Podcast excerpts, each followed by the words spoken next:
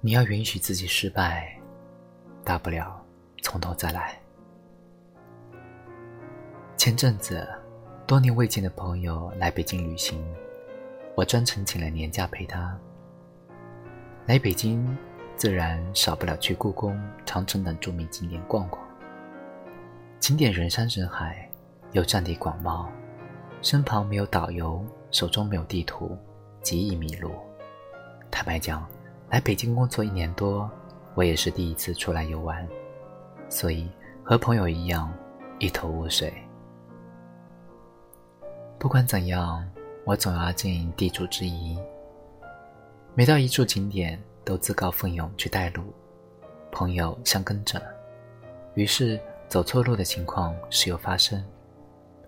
想去一个亭子，绕了许久，才发现有近路可走。想去西北门，逛了大半个园子，到头来看到的却是正门。次数多了。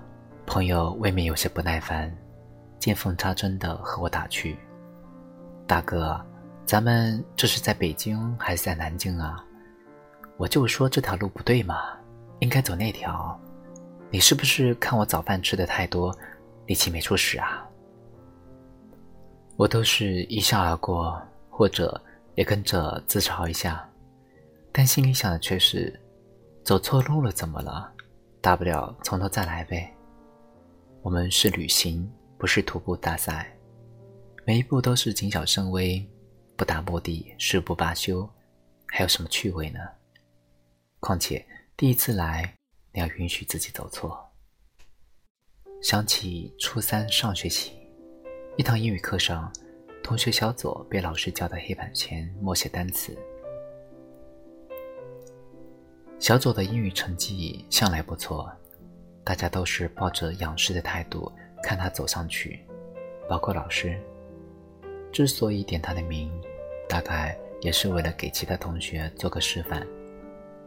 顷刻间的功夫，小左写完了，走下讲台。老师欣慰地对着他笑了笑，拿起课本开始核对。过程中，教室里响起阵阵喝彩声。许多超纲的单词，小左都写对了。老师的教杆也敲得哒哒响。同学们，学习就该有这种精神。说到这里，他突然顿住了。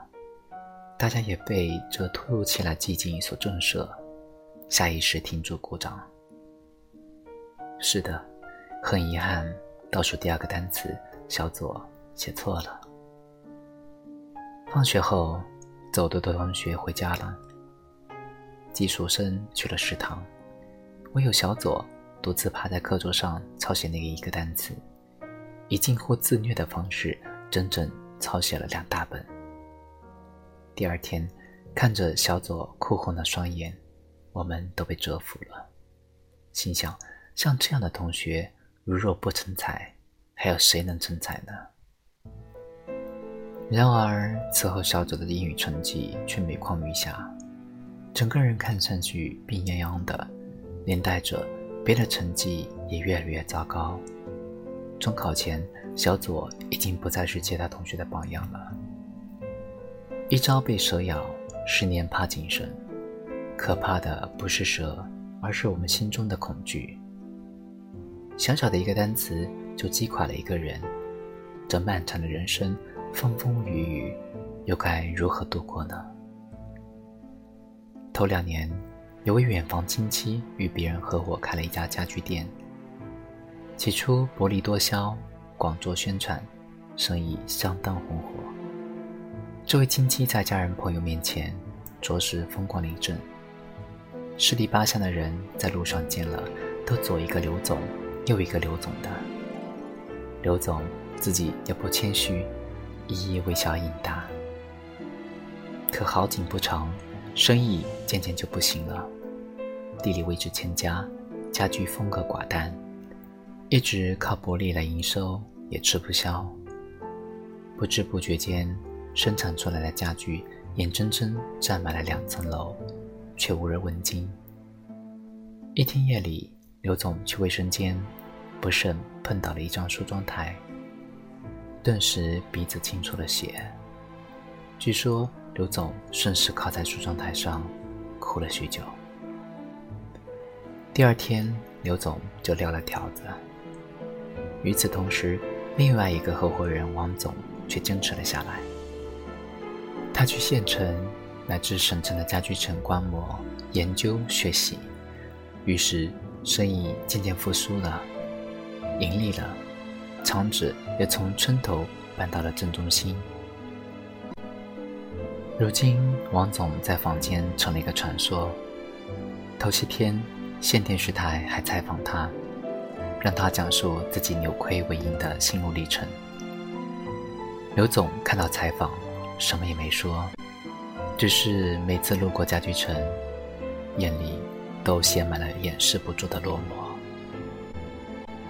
这还能怪谁呢？承受不了苦果，就没有资格享有成果。